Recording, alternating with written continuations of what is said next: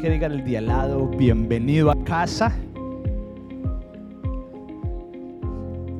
Estamos en una práctica nueva que se llama espiritualidad en la era de la tecnología. Y es en donde, como ven en la parte de abajo, estamos aprendiendo a cómo estar emocionalmente saludable y espiritualmente conectado en la era de la distracción. Estamos viviendo en esta era que es de muchísima distracción. La semana pasada tuvimos nuestra primera parte que hablamos, Dios está buscando tu tiempo. Si estuvo el miércoles en los grupos Evidencias, estuvimos haciendo una práctica en donde le estábamos entregando los primeros minutos del día a Dios. Una práctica muy sencilla, pero honestamente es bastante difícil. Espero que les haya ido bien. Y esta semana, hoy, estaremos en la segunda parte que se llama Dios está buscando tu atención. La segunda parte, Dios está buscando tu atención. Y vamos a abrir la Biblia en Primera de Samuel 15 la librería de la Biblia en Primera de Samuel 15 está al inicio de la Biblia, en los primeros libros. Primera de Samuel 15, versículo 7. También a mí me piden que diga que al final de la reunión también en la mesa de comida de ventas van a haber empanadas. No para que se distraiga, sino para que ponga atención y después va y compra empanadas. Primera de Samuel, capítulo 15.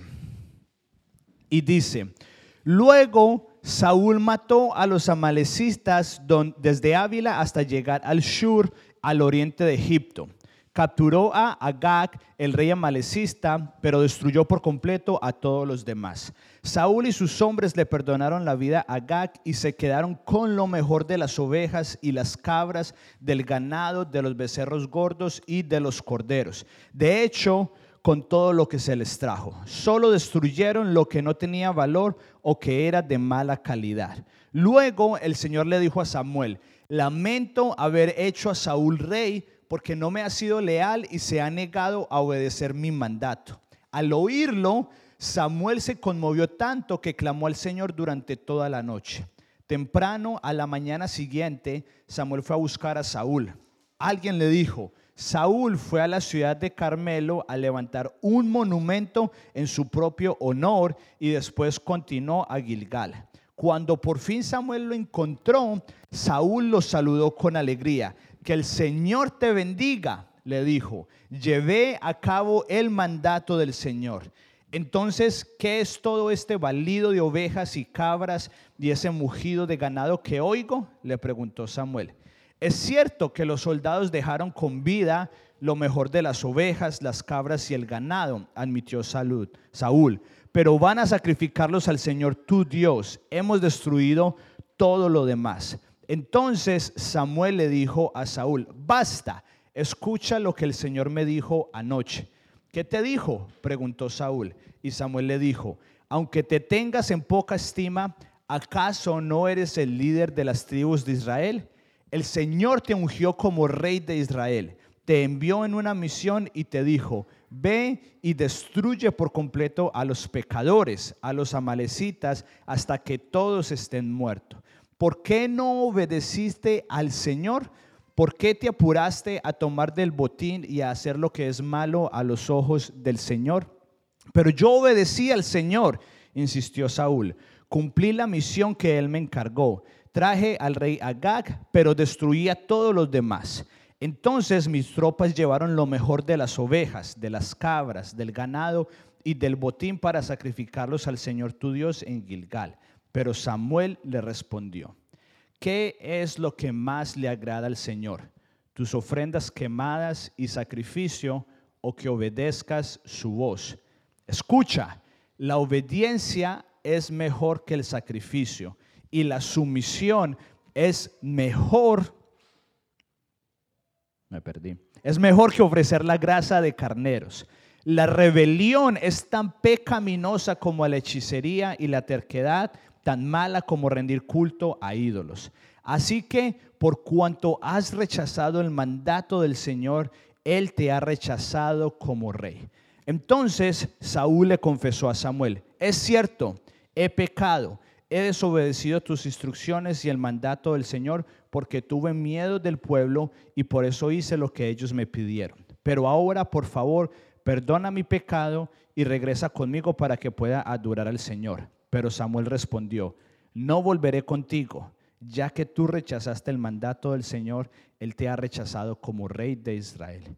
Cuando Samuel se dio vuelta para irse, Saúl trató de detenerlo y rasgó el borde de su túnica. Entonces Samuel le dijo, hoy el Señor te ha arrancado el reino de Israel y se lo ha dado a otro, a uno mejor que tú, y aquel que es la gloria de Israel. No mentirá ni cambiará de parecer porque no es humano para que cambie de parecer. En 1793, cuatro años después de la Revolución Francesa, Francia implementó el calendario revolucionario de Francia.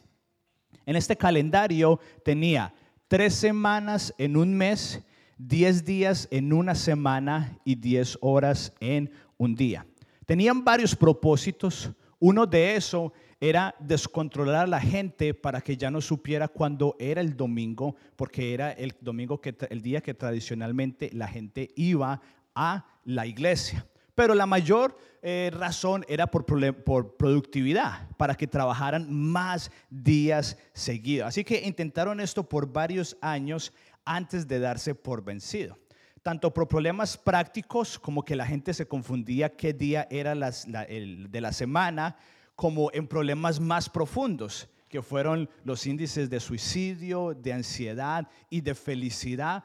El de felicidad bajó y los demás subieron. Es como que eh, alguien al inicio del tiempo hubiera dicho, trabajarás seis días y vivirás solamente un día. Es como si alguien lo hubiera dicho.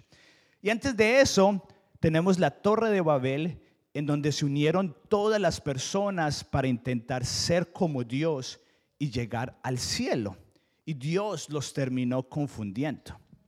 Y hoy tenemos a emprendedores y empresarios como Elon Musk, el más famoso de todos ellos, en donde dicen que no basta con trabajar 40 o 50 horas a la semana. Ellos están predicando un evangelio en donde lo más importante es el trabajo y en donde ellos dicen que debemos de trabajar entre 100 y 120 horas a la semana como mínimo. Famosamente e, e, irónicamente, porque es uno de los hombres más ricos del mundo, sus fanáticos hicieron una campaña para comprarle un colchón, porque él dice que no duerme casi en su casa, sino que duerme en su oficina.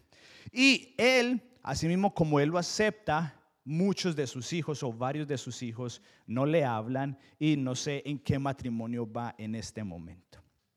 Desde el inicio de los tiempos siempre hemos buscado la felicidad, ya sea en la Torre de Babel, ya sea por medio de la productividad en la industria francesa o ya sea en lo que estamos hoy en día, usted y yo, y en el eh, tiempo que estamos de la tecnología. Y eso no es malo porque Dios puso ese deseo en cada uno de nosotros.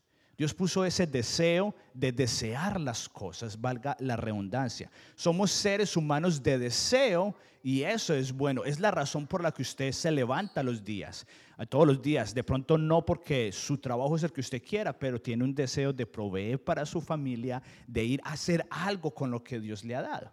El problema no es cuando ponemos es, el problema no es ese.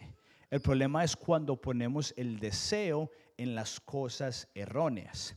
No solo porque no complacen a Dios, dejemos por ahorita eso de lado. Las personas en busca de la felicidad han intentado muchas, muchas cosas y al final se encuentran que nunca pudieron encontrar esa felicidad que estaban buscando. Tal como lo explica el que una vez fue el, actor más famoso de todo el mundo, Jim Carrey, que dijo, pienso que todo el mundo debería ser rico y famoso y hacer todo lo que han soñado para darse cuenta que esa no es la solución.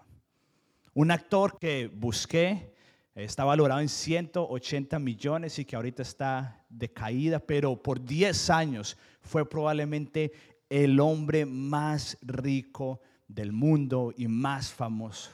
Es como si alguien mucho antes de él hubiera dicho, me dediqué a buscar el entendimiento y a investigar con sabiduría todo lo que se había hecho debajo del cielo. Pronto descubrí que Dios le había dado una existencia trágica al género humano.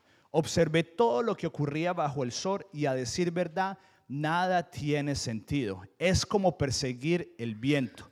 Me dije, vamos, probemos los placeres, busquemos las cosas buenas de la vida pero descubrí que esto también carecía de sentido. Entonces dije, la risa es tonta. ¿De qué sirve andar en busca de placeres?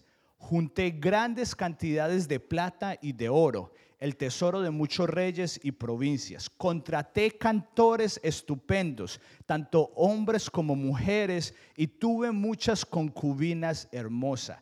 Tuve todo lo que un hombre puede desear de modo que me hice más poderoso que todos los que vivieron en Jerusalén antes que yo, y mi sabiduría nunca me falló. Todo lo que quise lo hice mío, no me negué ningún placer. Hasta descubrí que me daba gran satisfacción trabajar mucho, la recompensa de mi, de mi labor. Pero al observar todo lo que había logrado con tanto esfuerzo, vi que nada tenía sentido. Era como perseguir el viento no había absolutamente nada que valiera la pena en ninguna parte. Salomón en Eclesiastes. La inteligencia es aprender de los errores personales, cuando usted y yo cometemos errores personales. Pero la sabiduría es aprender de los errores de otros. Y tenemos personas modernas como Jim Carrey que lo tienen todo y dicen, no lo busquen porque no van a encontrar la felicidad y tenemos personas, el hombre más sabio del mundo, el hombre más rico que ha existido sobre la tierra, y nos dejó todo un libro que es medio depresivo. Porque él dice, todo es vanidad, es como correr, todo lo que están persiguiendo es correr tras el viento. En una forma más moderna, como un perro corriendo tras su cola. Pero insistimos en cometer los mismos errores. Varios libros han sido escritos sobre enfermeras y doctores que interactúan con personas que están a punto de morir. Tiene un nombre clínico, honestamente no me acuerdo cómo se llama, y una y otra vez llegan a la misma conclusión. Las personas antes de morir todas se arrepienten de haber trabajado tanto, de no haber perdonado, de no haber amado más, de no haber compartido con su familia. Siempre dicen, hubiera deseado haber pasado más tiempo con mi familia y amigos. Y algunos, incluso ateos y agnósticos, hubieran deseado haber investigado más sobre Dios. Incluso el gran evangelista Billy Graham, que viajó por todo el mundo y el que dicen que más de dos millones de personas llegaron a los pies de Jesús por él. Incluso él tuvo algunas cosas que se arrepentían, que era el no haber estudiado más, de haber viajado tanto y no haber pasado más tiempo con su familia y hubiera buscado incluso más a Dios. Y su último haber pasado más tiempo con otros seguidores de Jesús aprendiendo de ellos. El evangelista que ha llevado más personas a conocer a Jesús en toda la historia tuvo los dos mismos remordimientos que una persona que trabajó de forma desconocida. Haber pasado más tiempo con Dios y con la familia. Es como si alguien muy sabio hace muchos años y muchas décadas hubiera dicho que lo más importante en la vida es amar a Dios con todo tu corazón, con toda tu alma y con todas tus fuerzas y amar al prójimo como a ti mismo. Es como si alguien lo hubiera predijo, predijo hace mucho tiempo. Y si somos honestos y hacemos una biopsia de la cultura, tanto un seguidor de Jesús como uno que no sigue a Jesús está buscando lo mismo satisfacción, felicidad, vivir, em, vivir emocionalmente saludables y con salud. Y está bien, estamos buscando lo mismo. No hay ningún problema con eso. La diferencia, por lo menos en teoría, es que un seguidor de Jesús lo encuentra en Dios. Y en teoría sí encuentra esa satisfacción que tanto está buscando. Pero una vez más, es solamente en teoría, desafortunadamente. Porque como vimos la semana pasada, hay una epidemia de hiperactividad y de consumismo de la cultura que llegó a la iglesia y no nos hemos dado cuenta. El Evangelio antes solía ser muy atractivo, no porque la gente se podía relacionar con Jesús, todo lo contrario, era porque era una cultura tan diferente y tan radical pero las personas eran alegres, estaban satisfechas, felices y con propósito. Era tan radical que la gente decía, esto no puede ser cierto, porque mi experiencia no es así. Pero hoy en día no hay una gran diferencia entre la satisfacción de una persona que sigue a Jesús y la que no. Sabemos que es 100%, todos usted y yo somos 100% resultado de nuestros hábitos. Si usted y yo queremos ser saludables, debemos de crear hábitos saludables. Si usted y yo queremos ser estudiosos, debemos crear hábitos estudiosos de leer. Usted y yo somos 100% resultados de nuestros hábitos. Y lo que antes solía ser atractivo para las personas, la gente muchas veces ni siquiera tenían que ir a predicar, sino que alguien solamente con ver el estilo de vida decía, no se parece nada al mío y es súper atractivo, ¿qué es? Ahorita es todo lo contrario. Tenemos a seguidores de Jesús en donde no están satisfechos, en donde no encuentran propósito en su vida, en donde su estado de salud es terrible y ya no es atractivo seguir a Jesús. Porque los que siguen a Jesús son de las personas más compulsivas en su trabajo, no disfrutan de su vida, siempre están ocupadas, no descansan, no pasan tiempo con su familia y simplemente no son atractivos de seguir. Todo lo contrario a Jesús. Jesús no fue el primer rabí de su época y no era el único rabí de cuando él estaba viviendo, pero la gente lo seguía porque su estilo de vida era atractivo. Y muchas veces aquí en Casa Evidencias mencionamos, como debe de mencionarse, que el seguir a Jesús tiene sus retos. Pero ¿por qué discípulos que fueron puestos en calderas grandes para ser quemados, fueron crucificados boca abajo. ¿Por qué alguien daría la vida? Porque era atractivo seguir a Jesús. Jesús disfrutaba de la vida. Él descansaba, iba a fiestas, hay veces dormía hasta tarde. Él sabía quién era, era emocionalmente saludable, estaba presente en el momento, tenía propósito, estaba cómodo en su propio cuerpo. Era atractivo seguir a Jesús. De otra forma, ¿cómo es posible que personas estuvieran dispuestas a hacer cosas tan difíciles por Él? Porque los beneficios eran más grandes que los retos. Lo bueno era mucho más grande que lo malo. La vida y experiencia de Jesús era más atractiva que lo que era seguirlo a Él, hasta el punto que sus discípulos fueron apedreados, quemados en ollas gigantes y crucificados boca abajo. ¿Qué es lo que ha pasado entonces desde esa época hasta ahora? ¿Qué es lo que ha pasado? Lo vimos la semana pasada. Puede suceder que los cristianos están asimilando una cultura de actividad, prisa y sobrecarga que lleva a que Dios comience a estar excluidos en su vida.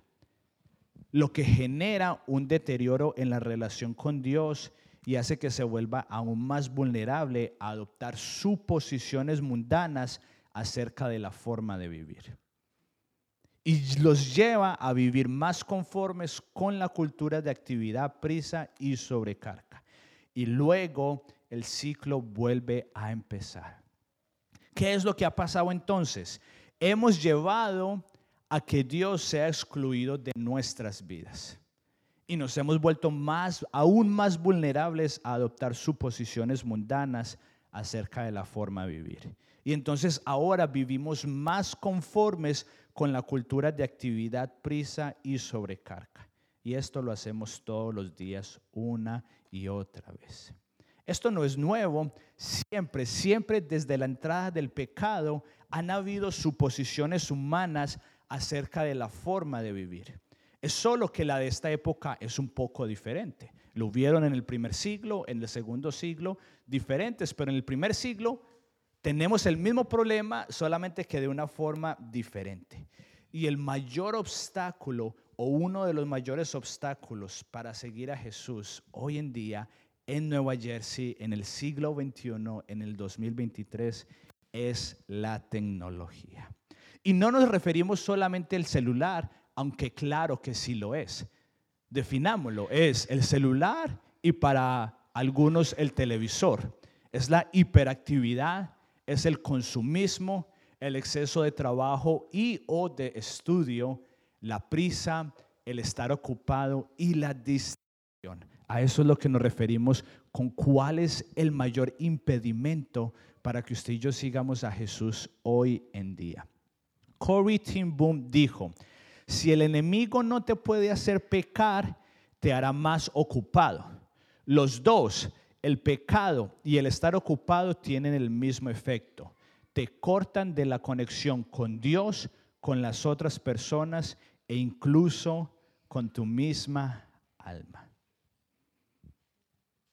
Es casi como si estuviéramos pecado, pecando cuando estamos, no moralmente necesariamente, pero por los efectos. Entonces la pregunta es, ¿cómo hacemos usted y yo para saber si la tecnología nos está afectando? Le tengo 10 síntomas, a ver si se identifica con uno. El primero es irritabilidad, que cuando usted le dicen algo, usted se irrita súper fácil, reacciona. El segundo es hipersensibilidad, que no le pueden hacer a usted un comentario porque ahí mismo se enoja, porque ahí mismo empieza a llorar, porque ahí mismo usted explota. Y tranquilidad, que usted no puede dormir en las noches. Incluso cuando usted saca tiempo para descansar, no puede descansar porque no se siente encontrado. Adicción al trabajo, que trabajamos más de lo que deberíamos trabajar. Entumecimiento emocional, que cuando usted le dicen, ay, esta persona tiene cáncer, ah, qué lástima. Que cuando usted le dicen, ay, estoy pasando por esta dificultad, ah, está bien, voy a estar orando por ti. Pero en realidad no nos duele. Prioridades fuera de orden. Cuando tenemos lo que debería ser de tercero o cuarto lugar, lo tenemos de primero. Falta de cuidado del cuerpo. Pongámoslo bajito, que salgamos a caminar 30 minutos, por lo menos tres días.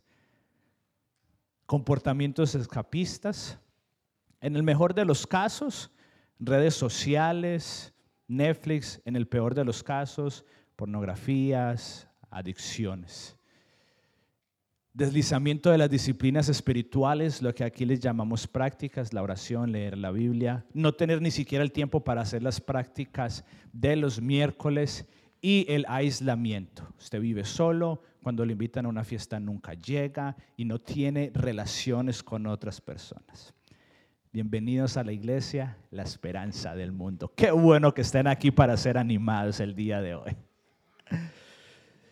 Cuando leí esto yo hace un par de años, creo que califiqué absolutamente para todos. Sí, yo creo que para todos. Cuando lo volví a hacer un par de meses, no le voy a decir cuántas, para que no sepa qué tanto avancé, pero todavía califico para algunas. Por esta definición o calificación, todos aquí entramos y debemos reconocer que somos afectados por la tecnología. Desde middle school, que no están acá, desde preteens, teens, young adults y todos. De alguna y otra forma podemos decir probablemente unas cuatro o cinco, o si no, las diez.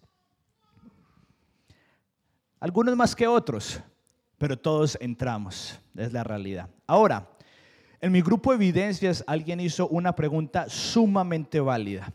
¿Qué se le puede decir a una persona que podría pensar, en la iglesia son legalistas, solo quieren quitarnos la diversión y ya todo es malo? ¿Qué se le puede decir a una persona que piensa esto, en donde empieza a escuchar estas cosas y dice, ah, pero es quitarnos la diversión de nuestras vidas? Lo que yo le diría sería lo siguiente.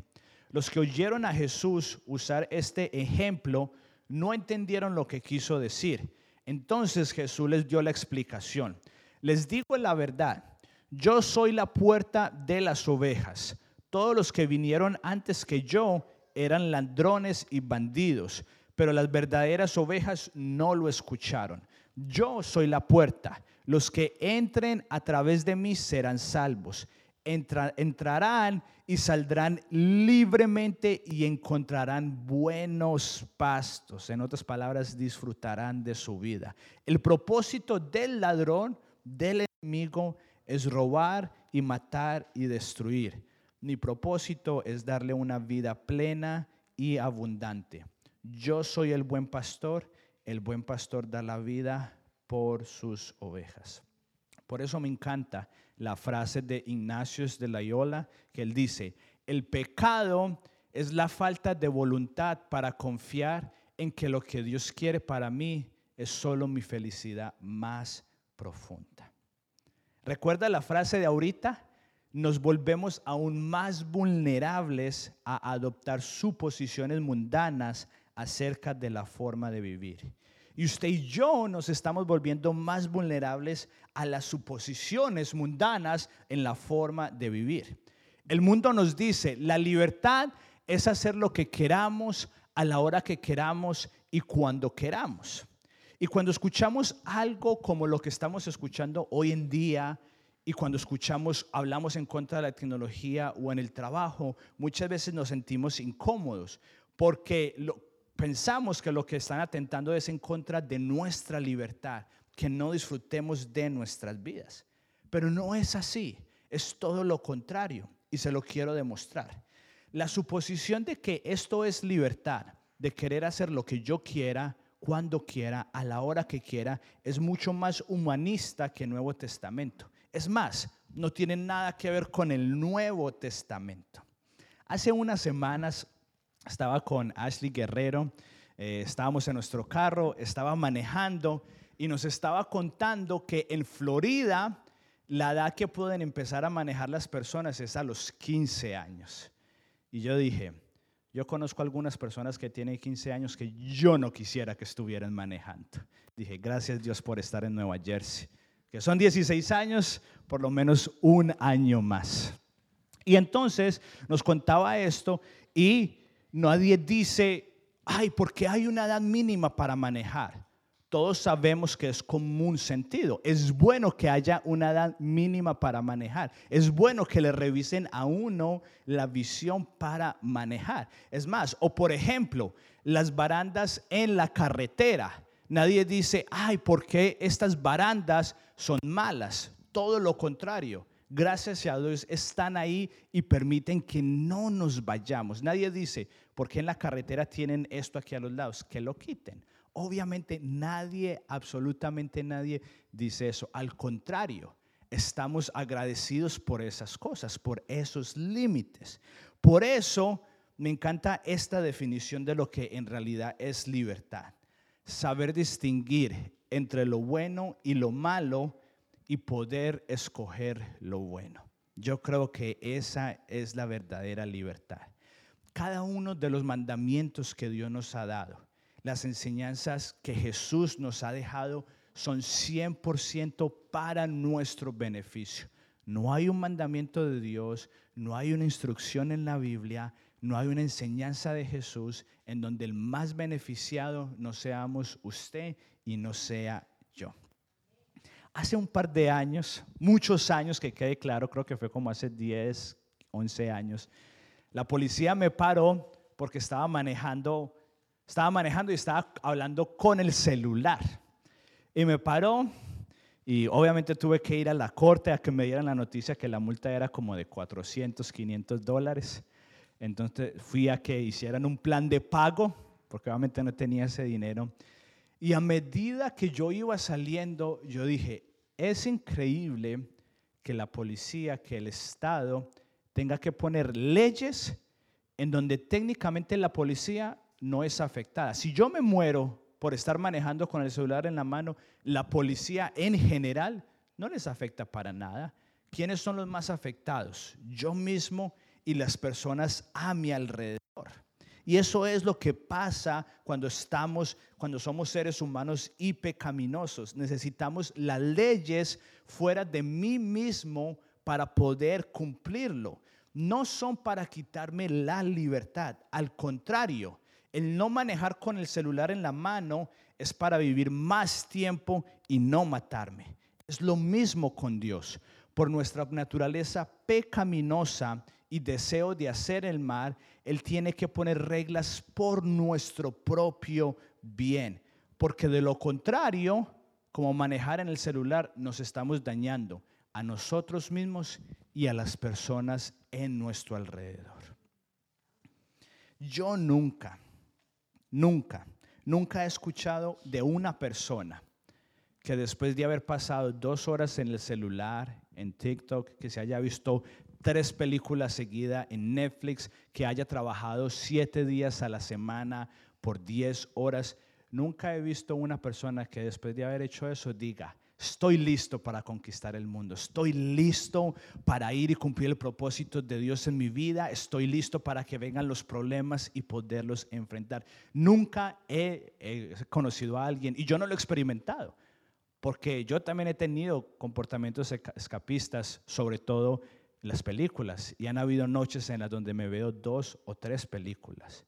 Y terminaba todo lo contrario, con dolor de cabezas, teniendo pesadillas. Yo nunca he escuchado a alguien que diga, estoy lleno de vida al terminar de ver Instagram. Todo lo contrario, terminamos más comparándonos, terminamos más tristes, terminamos más cansados, terminamos más desanimados y terminamos más depresivos. Ahora compárelo cuando usted viene a una reunión el domingo y después se queda tomando café al final.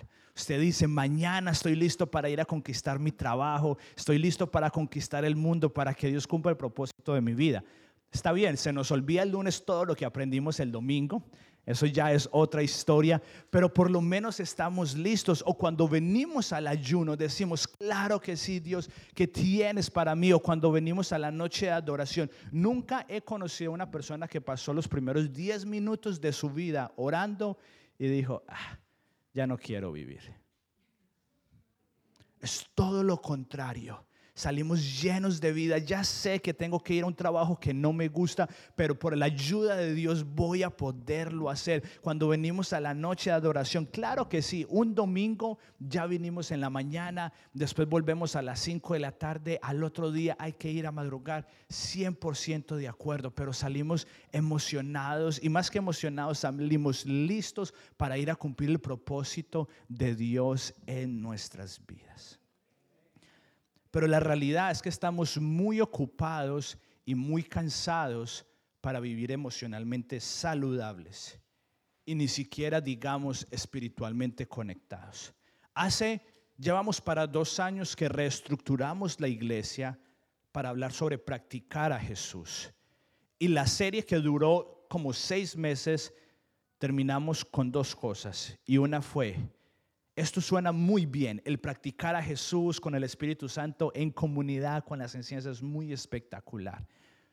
Pero el problema número uno y que cada uno de nosotros íbamos a tener era el tiempo. Y en donde vivimos estamos muy ocupados y muy cansados para en realidad vivir emocionalmente. Hace un par de meses, la misma Ashley estuvo en nuestra casa y estábamos hablando de, a ella le gustan los libros, a mí también me gustan los libros, pero ella me dijo, usted y yo leemos diferentes porque yo leo mucha ficción, lo que me dijo ella, y usted lee mucho de conocimiento. Entonces hicimos un reto en donde nos íbamos a compartir. Yo le iba a dar El Señor de los Anillos, que yo lo tenía, y ella me iba a dar eh, The Hunger Games, los Juegos del Hambre. Y cuando yo hice eso, durante Empecé las primeras semanas a sacar un par de minutos en la noche antes de dormir y sobre todo el sábado para empezar a leer ficción. Y me di cuenta que era honestamente en algunos momentos casi mejor que ver Netflix. Pero la realidad es que muchas veces estamos muy cansados y ocupados para hacer el tipo de cosas que en realidad nos da vida. ¿Como qué? Como tocar un instrumento, tomar café con un amigo, ir a la naturaleza, hacer un deporte, ir a la playa, leer un buen libro, disfrutar del amanecer. Estamos muy cansados y ocupados. Y como estamos cansados y ocupados, ¿qué nos queda para hacer? Estar en el celular, ver redes sociales, estar en el televisor, en el mejor de los casos, en el peor de los casos, incluso más trabajo, pornografía, alcohol, ir a comprar impulsivamente en el mall. Pero poco a poco empecé a tomar el reto de ella a bajar mi vida y no siempre lo hago. Pero ahorita estoy leyendo El Conde de Montecristo, espectacular y es súper grande. No sé cuándo lo voy a terminar.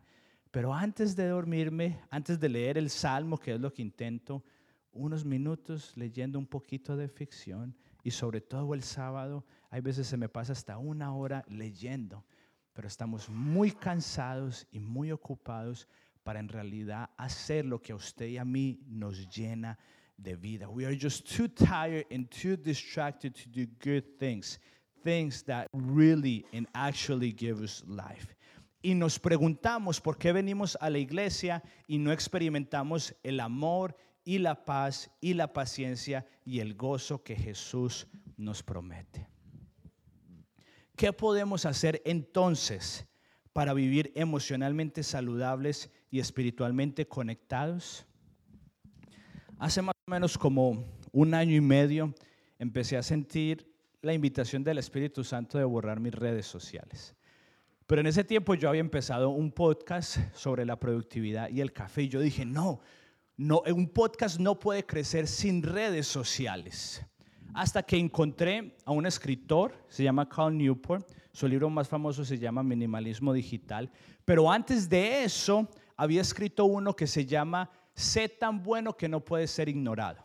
Él es un escritor de más o menos 30 y algo de años eh, que está en el New York Times, casi todos sus libros y nunca ha tenido redes sociales. Y él dice, si usted es tan bueno que no puede ser ignorado, no necesita redes sociales. Entonces, no borré mis redes sociales, pero tomé el reto de él, que el tiempo que yo invertía en promocionar en redes sociales, lo empecé a invertir en hacer el podcast mucho mejor. Y llegó un punto después de un año en donde estaba obteniendo más de mil descargas semanales. Después dije, estoy pasando mucho tiempo en mi celular, sobre todo en Instagram. No lo voy a borrar, pero voy a dejar de seguir a todo el mundo. Entonces dejé de seguir a todo el mundo y empecé a seguir solamente cuentas que eran de organizaciones, ni siquiera de equipos de fútbol. Pero seguí ahí como con esa inquietud porque empecé a seguir más personas y más personas, es inevitable. Hasta que ya después se me estaban acabando las excusas y la última que dije era, estamos discipulando a los adolescentes y jóvenes adultos. Si yo quiero ser de influencia en la vida de ellos, debo de saber en qué mundo se están moviendo. Debo de saber qué está pasando. Yo dije, es algo válido, por lo menos un par de 30 minutos al día en Instagram. Pero después sentí la invitación del Espíritu Santo que lo borrara. Y borré, no la aplicación, borré todas mis cuentas de redes sociales para decir a ver si era verdad. Y creo que mi esposa no utilizaba ya redes sociales, pero personalmente yo me he podido dar cuenta que he podido impactar mucho más la vida de los adolescentes sin ni siquiera estar sabiendo qué está pasando en el mundo, pero estar presentes con ellos, preguntándole al Espíritu Santo qué es lo que Él quiere decirle a cada uno de ellos por medio de mí. No estoy diciendo que usted lo tenga que hacer, pero lo que sí estoy diciendo es que nos debemos hacer la pregunta. ¿Estamos adoptando suposiciones mundanas de lo que en realidad debemos hacer. Entonces, para vivir emocionalmente saludables y espiritualmente conectados, debemos de darle a Dios nuestro tiempo, darle a Dios nuestra atención y darle a Dios nuestra adoración. La semana pasada hablamos de nuestro tiempo, de darle las primicias, lo primero del día. Hoy estamos hablando de la atención, la próxima, la próxima semana estaremos hablando de la adoración. Pero esta semana, darle nuestra atención. ¿Por qué es tan importante? Porque a lo que más le demos nuestra atención es en lo que nos convertimos usted y yo. a lo que usted más, más le demos la atención es en lo que usted y yo nos terminamos convirtiendo, para bien o para mal. Y no solo la prisa nos impide experimentar el amor, gozo y paz del reino de Dios, sino que también nos impide tener a Dios mismo al robar nuestra atención. Dios no solamente desea que tengamos un tiempo en la mañana donde oramos y que después el resto del día nos olvidemos de Él, aunque es un inicio que usted esté sacando esos primeros minutos del día, pero Él quiere mucho más que eso. Él desea que le demos nuestra atención a Él durante todo el día. Ayer con los jóvenes adultos estábamos hablando de la vida de Daniel y cómo Daniel llegó a ser tan exitoso que el rey Nabucodonosor, el hombre más importante del mundo en ese momento, se arrodilló delante de él, le rindió culto y le dijo a todo el imperio que debía de traerle regalos a Daniel y Daniel pasó de ser un esclavo a la segunda persona más importante de todo el mundo. ¿Cómo? De esta manera. Sin embargo, cuando Daniel oyó que se había firmado la ley, fue a su casa y se arrodilló como de costumbre en la habitación de la planta alta con las ventanas abiertas que orientaban hacia Jerusalén. Oraba tres veces al día, tal como siempre lo había hecho, dando gracias a Dios cómo lo hizo Daniel, cómo llegó a ser una de las personas más influyentes en todo el mundo cuando era un esclavo y un adolescente, dándole su atención a Dios. Y cuando hubo un momento difícil en su vida, como que lo iban a meter al foso de los leones, ¿qué fue lo que hizo? Le dio su atención a Dios. La pregunta es, ¿qué hace usted cuando le está yendo bien? ¿A qué le está poniendo su atención? ¿Y qué hace usted cuando le va mal? ¿A qué le está poniendo su atención? Cuando me estaba yendo bien en el podcast, en realidad lo que estaba pasando era que estaba robando mi atención. Y esto es lo que yo creo que el Espíritu Santo me estaba mostrando cuando estaba preparando eso, es que no siempre lo bueno en nuestras vidas son bendiciones. A veces es todo lo contrario el enemigo tiene la capacidad de darle a usted lo que usted más desea y usted no tiene ni la más mínima idea que es del diablo y no Dios que se lo está dando. El segundo capítulo de este libro se llama Las bienaventurazas de no tener nada. Y las suposiciones de que todo lo bueno viene de parte de Dios, una vez más, es más progresista y humanista que bíblico. El paso 3 de crecer aquí en Casa Evidencias, que ahora se llama Espiritualidad Emocionalmente Sana, fue un curso que hicimos con los facilitadores.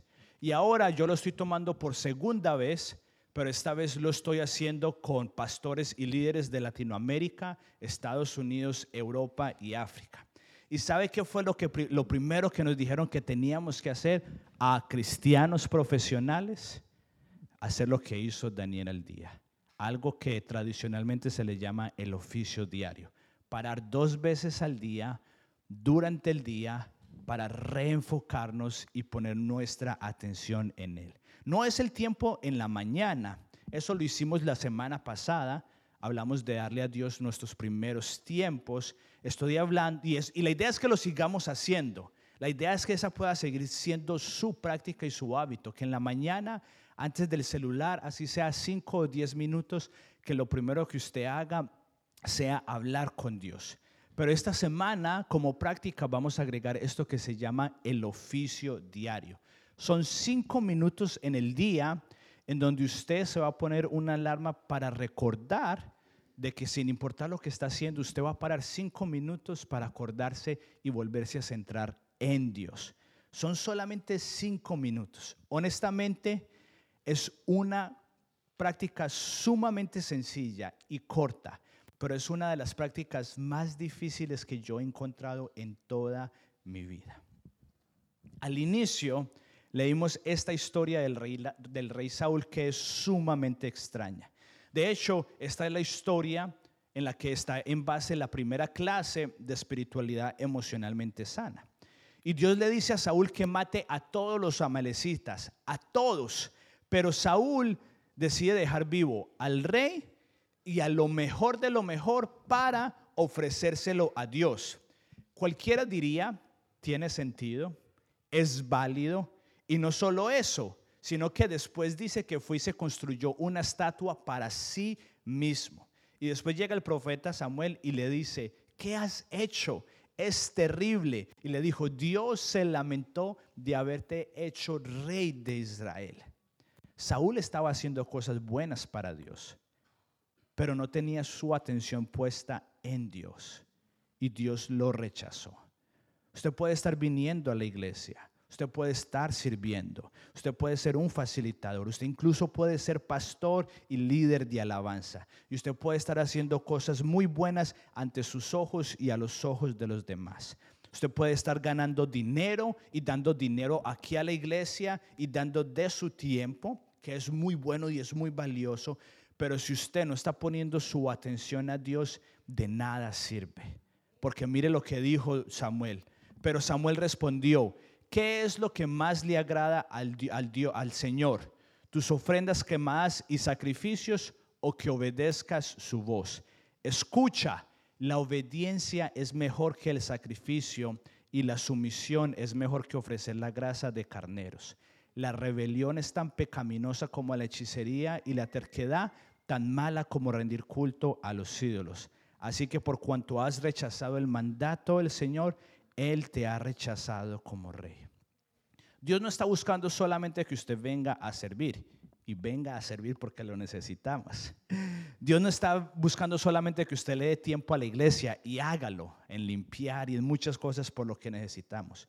Pero la realidad es que Él prefiere la obediencia antes que el sacrificio. Y esto es lo que sentí del Espíritu Santo cuando estaba preparando la enseñanza. Y por eso es que hoy me ven tan pegado acá, porque no quiero desviarme. Muchos aquí en la iglesia creen que las promociones en el trabajo, que una mejor paga, que más proyectos, que más emprendimientos, más trabajo creen que es de Dios, pero no lo es. No estoy diciendo que sea del diablo, pero no es de Dios. ¿Recuerdan? Si el enemigo no te, si el enemigo no te puede hacer pecar, te va a hacer ocupado.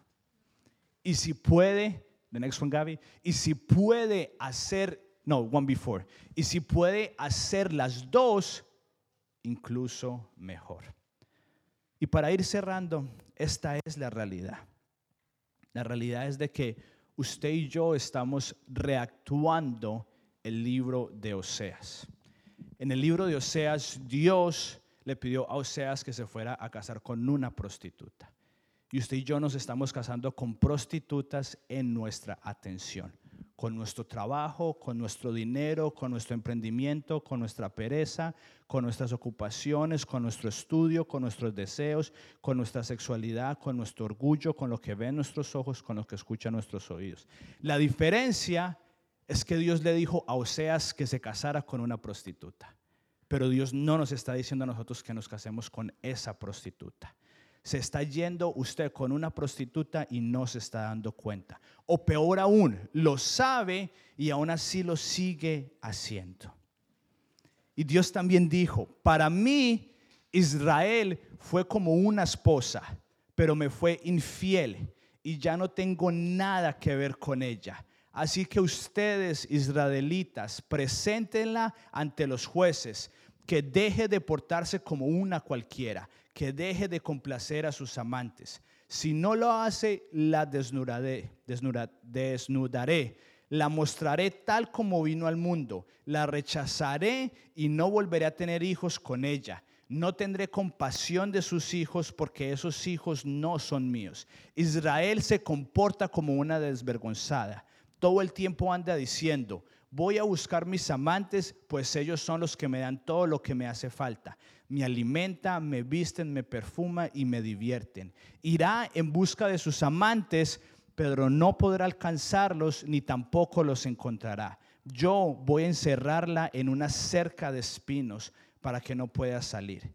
Allí se pondrá a pensar, me iba mejor con mi primer marido, así que voy a volver con él.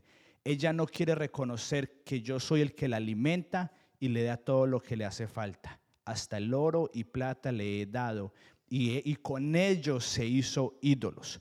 Por eso voy a quitarle todo eso que le he dado. y ante sus amantes la desnudaré y la avergonzaré. De esta no se va a salvar. Es la profecía que Dios le dio a Israel por medio del profeta Oseas. Son tres capítulos que son directamente para cada uno de nosotros. Que estamos casándonos con unas prostitutas en nuestra atención cuando Dios nos está buscando día y noche. Dios le dijo a Oseas que se casara con una prostituta que abandonaba a Oseas después de haberse casado y se iba con sus amantes. Y Dios le dijo que hiciera esto para mostrarle a todo Israel de una forma más visible que ese era Israel y somos usted y yo que le estamos haciendo a Dios. Pero Dios es un Dios de segundas oportunidades. Dios es un Dios que viene con la palabra de Dios y nos penetra hasta los tétuanos para mostrarnos la realidad y después hacernos una invitación. Lea Oseas, son solo tres capítulos es mejor que la película que usted va a ver hoy en la noche o que TikTok. Dios lo redime todo. Y él termina diciendo, a pesar de todo eso, llevaré a Israel al desierto y allí, con mucho cariño, haré que se vuelva a enamorar de mí. Le devolveré sus viñas y convertiré sus desgracias en gran bendición. Volverá a responderme como cuando era joven, como cuando salió de Egipto ya no volverá a serme fiel adorando a otros dioses, sino que me reconocerá como su único Dios. Yo soy el Dios de Israel y les juro que así será. Cuando llegue ese día, me comprometo a que los israelitas vivirán tranquilos y en paz. No habrá animal que les haga daño, ni pueblo que les declare la guerra. Israel, Israel, yo volveré a casarme contigo y serás mi esposa para siempre. Cuando tú seas mi esposa, realmente llegarás a conocerme. Será para ti un esposo fiel, sincero y lleno de amor. Yo soy el Dios de Israel y te juro que así será. Israel, cuando llegue ese día, yo haré que el cielo derrame su lluvia sobre la tierra y que la tierra produzca trigo, vino y aceite en abundancia, y así el valle de Jezreel prosperará. Te daré la tierra y será solamente para mí, y te diré, no eras mi pueblo, pero ahora ya lo eres. Tú, por tu parte, me dirás, tú eres mi Dios. Al final, cuando le damos nuestra atención a Dios, los que salimos más beneficiados somos nosotros mismos. Y mire cómo termina el libro de Oseas. Oseas diciendo, Dios volvió a decirme, Oseas, tu esposa te es infiel, tiene un amigo que es su amante también los israelitas me son infieles, pues adoran a dioses falsos y comen de las ofrendas que presentan. Sin embargo, ve y ama a tu esposa, así como yo amo a los israelitas.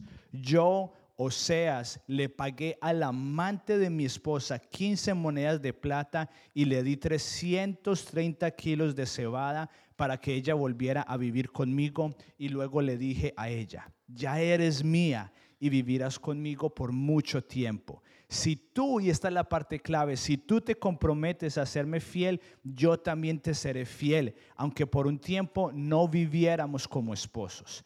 Lo mismo sucederá con los israelitas, lo mismo sucederá con Casa Evidencias y lo mismo sucederá con usted. Durante mucho tiempo no tendrán rey ni jefe, tampoco podrán presentar ofrendas a Dios, ni sabrán lo que Dios quiere que hagan. Además, no tendrán sacerdotes ni ídolos familiares. Después de esto se arrepentirán. Cuando llegue el tiempo del fin, volverán a obedecer a Dios y pedirán sus bendiciones y también seguirán el ejemplo del rey David. Dios quiere restaurarlo a usted, pero debemos de darle nuestro tiempo y nuestra atención. Y son dos cosas. Es una decisión que usted tiene que hacer hoy como Daniel en su corazón de separarse para Dios, no contaminarse con el mundo, y a la misma vez es un proceso a largo plazo. Es una decisión radical y un proceso con paciencia.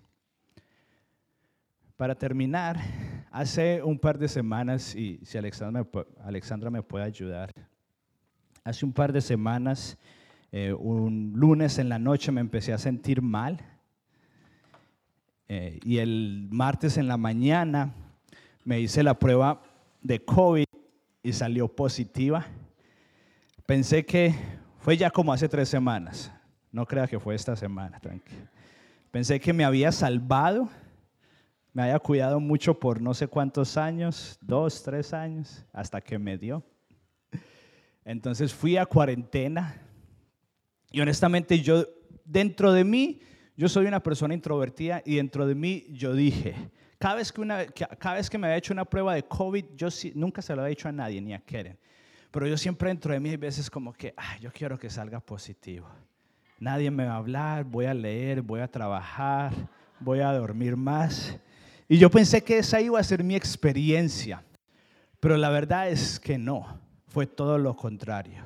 Desperdicié mi tiempo, vi películas, me vi una serie completa. Solo tenía tres temporadas, no se preocupe. Pero dije, la tengo que terminar ya porque después de que salga no puedo seguir viéndola. Y después, el sábado, eso fue un martes, al sábado se supone que ya podía salir.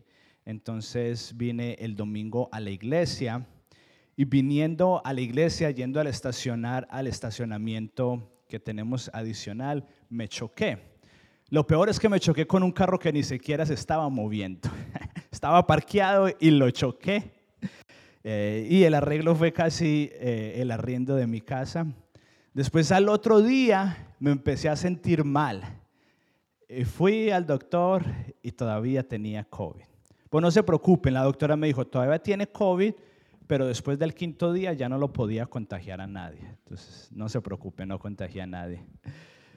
Pero después me tocó ir otra vez a cuarentena. Y esta vez yo dije, no, es la segunda oportunidad. No puedo hacer lo mismo. No puedo desperdiciar mi tiempo, me voy a acostar temprano, me voy a levantar temprano. Y empecé en esa semana a, a cortar algunas cosas, cosas que tienen que ser radicales.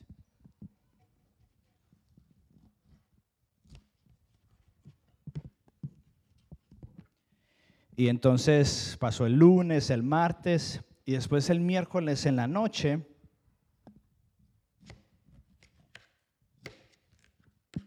La doctora me dijo que estaba bien que fuera a caminar, no había ningún problema, obviamente solo. Entonces fui a caminar, ya estaba un poquito oscuro y fui a orar.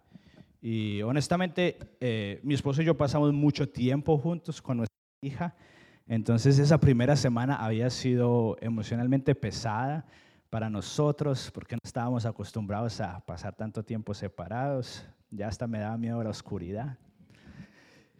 Y entonces el miércoles en la noche eh, fui caminando y le pregunté a Dios, Dios, yo sé que, que no es tu voluntad que yo tuviera COVID, pero puede que sea como Job que dejaste que pasara para enseñarme algo. Muéstrame qué es. Y no puedo decir que escuché una voz de Dios, pero sentí sobre la tensión de que estaba distraído, incluso estando en la iglesia, con todas estas decisiones que había tomado. Eh, entonces yo dije, bien, voy a ver qué puedo hacer. Fui y eliminé las contraseñas que tenía de Hulu, Netflix, HBO. Eh, no me pregunte por qué tengo tantos. y Amazon. Eh, empecé a ver una, honestamente nunca veo ni escucho prédicas, pero hay de una iglesia que, que es muy parecida a la de nosotros en Nueva York, en donde están hablando algo muy parecido a nosotros. Y, y yo dije, voy a también a, a, empezar a ayunar. Y dije, voy a, ya lo había hecho por los adolescentes, por un evento que estamos teniendo con ellos de dejar el café. Iba a ser solamente por un par de semanas. Y yo dije, no, voy a extenderlo. Para los que no saben, el café me, me gusta mucho. Y era una invitación de Dios porque cada vez que yo me despertaba tarde, sí tenía tiempo para hacer café, que me demoró como unos 15 minutos, pero no tenía tiempo para orar. Ahorita lo reemplacé por el té, que Es como agua con una cosita ahí, entonces en un minuto ya está listo. Pero fue una invitación de parte de Dios. Y hace dos años habíamos tenido también como familia, mi esposo y yo, una temporada difícil, pero esa vez sí estábamos mal, por muchas circunstancias. Después de esa temporada pudimos aprender y empezamos a reorganizar nuestra vida, pero en esa temporada lo sufrimos bastante. Ahorita ya habíamos en este proceso de practicar a Jesús, habíamos empezado a reorganizar nuestras vidas, a tener diferentes prácticas, orar el Padre Nuestro en la mañana. Y ya por un año yo ya venía, no constantemente, pero venía haciendo la práctica del oficio diario y de muchas cosas.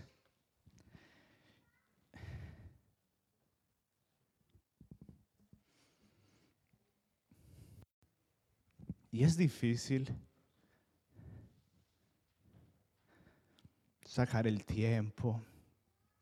Eh, es difícil sacar el tiempo en la mañana. Es difícil exprimir esto porque no tenemos uno eléctrico. Entonces a mí todo cuando lo hago es difícil exprimirlo.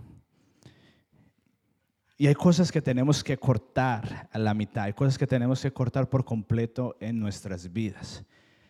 Entonces ya nos había ocurrido en el 2017, en el 2016, 19 esto, y ahorita estábamos otra vez eh, con estas dificultades del COVID, pero yo ya tenía un proceso en donde habíamos ido construyendo estas, estas prácticas que honestamente son difíciles. Para mí dejar de trabajar es sumamente difícil. Tengo una alarma a las 12 del mediodía y hay veces la ignoro por completo. Y es difícil, así como es exprimir esta naranja. Y la mayoría de nosotros esperamos a venir a Dios cuando hay dificultades, pero honestamente es tarde, no por Dios, sino por nosotros. Queremos vivir emocionalmente saludables cuando hay una dificultad en nuestra vida, pero no podemos, porque ahí apenas vamos a empezar a hacer lo que deberíamos haber hecho hace mucho tiempo. Entonces esta vez fue un poquito diferente. Y honestamente lo del COVID no fue tanto, porque después del jueves tenía cita en el doctor, pero antes de eso, obviamente yo ya no podía entrar, que es mi hija, no podía entrar al cuarto. Entonces hay veces cuando entraba le ponían una, le ponía una máscara. Entonces eh, eran como las 11 de la mañana y, y Joy entró y tenía una camisa que decía, voy a ser una hermana mayor. Y estaba feliz.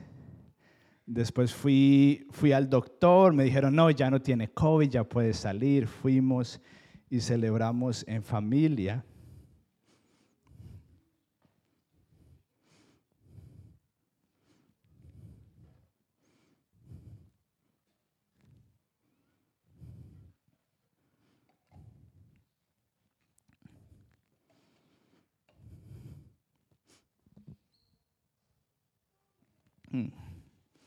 Después en la noche, y estamos bien, es solamente que cada vez que lo cuento me da un poquito de nostalgia, pero estamos bien. Keren empezó a sangrar. Y pensamos, buscamos y pensamos que era algo normal.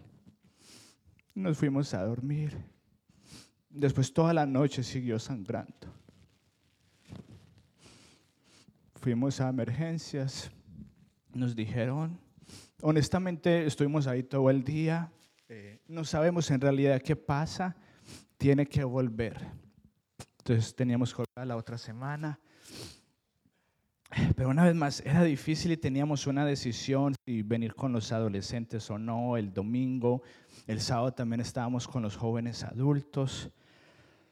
Y y en ese momento, cuando estábamos ahí en, el hospital, Dios puso una palabra en mi corazón en Job que decía, Dios es el que quita y Dios es el que pone. Alabado sea el nombre de Dios. Y una vez más, veníamos, no de forma perfecta, pero veníamos con unas prácticas de acostarnos temprano, de hacer el oficio diario en los momentos buenos y veníamos con esto. Eh, Keren se quedó en la casa, lo hablamos como familia. Eh, vine yo con los adolescentes, después al otro día estuvimos los dos en los jóvenes adultos, vinimos el domingo.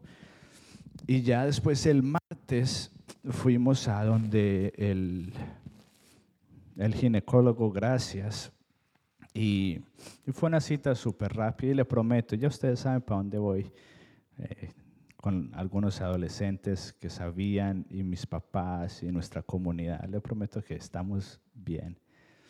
Eh, y de hecho Keren ahorita está con los preadolescentes y, y está compartiendo lo mismo, no para que se sientan mal, sino porque creemos que es lo que Dios utiliza para bien. Y, y entonces fuimos el martes y nos dieron la noticia de que, de que habíamos perdido al bebé o la bebé. Eh, y honestamente, claro, es, estábamos buscando ya tener hijos hace un par de semanas, estábamos buscando un apartamento, si de pronto sabe uno, me dice, porque seguimos teniendo fe de que Dios nos va a dar otro milagro. Eh, pero creo que la tomamos de una forma diferente porque en el momento de dificultad ya llevábamos tiempo exprimiendo nuestras vidas de, de lo que no era de Dios. Y que todavía tenemos mucho. Pero en el momento de dificultad ya teníamos algo para beber. Habíamos ido poco a poco y de pronto era Dios que sabía qué era lo que iba a pasar y dejó que todo esto pasara en preparación. Y Él dejó que en el momento que tuviéramos sed, que estábamos más difícil, no por que seamos mejores que otros, al contrario, por las simples prácticas de darle a Dios nuestro tiempo, darle nuestra atención, darle nuestra oración en el momento que lo necesitábamos ya teníamos un poco de jugo para en ese momento de dificultad poder seguir viviendo emocionalmente saludables y espiritualmente conectados. Dice Jesús cuando fue a la mujer samaritana le dijo, si tomas de otra agua vas a volver a tener sed. Si usted sigue trabajando, va a querer más trabajo sigue acumulando dinero, va a querer más dinero. En cualquier lugar que usted busque la felicidad, va a seguir buscando y buscando. Pero le dijo Jesús a la mujer samaritana, si bebes de mí, no volverás a tener sed. Y eso es, no es que las prácticas nos hagan mejor, no, las prácticas solamente crean un ambiente para que el Espíritu Santo se mueva en nuestras vidas lo que nos ayuda a darle nuestro tiempo a Dios y a darle nuestra atención y a darle nuestra adoración.